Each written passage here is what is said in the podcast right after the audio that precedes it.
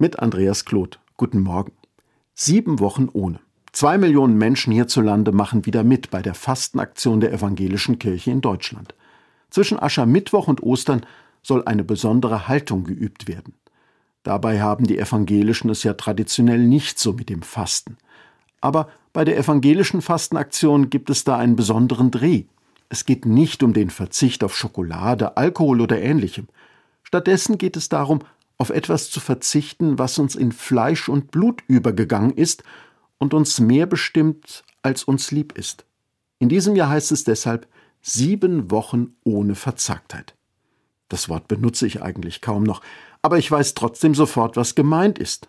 Wenn ich verzagt bin, dann sage ich, ach, ich weiß nicht so richtig, soll ich wirklich? Oder alles ist so unübersichtlich und schwierig, bevor ich etwas Falsches tue, lasse ich es lieber gleich ganz bleiben. Ja, so oder ähnlich spreche ich, wenn ich verzagt bin. Und damit mache ich die Dinge nicht besser, sondern oft nur noch schlimmer. Aber wie geht es besser? Wie wird es besser? Die Alternative zur Verzagtheit ist ja nicht einfach irgendetwas zu tun, Hauptsache handeln. Die Fastenaktion gegen Verzagtheit empfiehlt etwas anderes, Grundlegenderes. Wir sollen leuchten. Es geht darum, dem inneren Licht eine Chance zu geben. Es geht darum, das Licht nicht nur für uns zu behalten.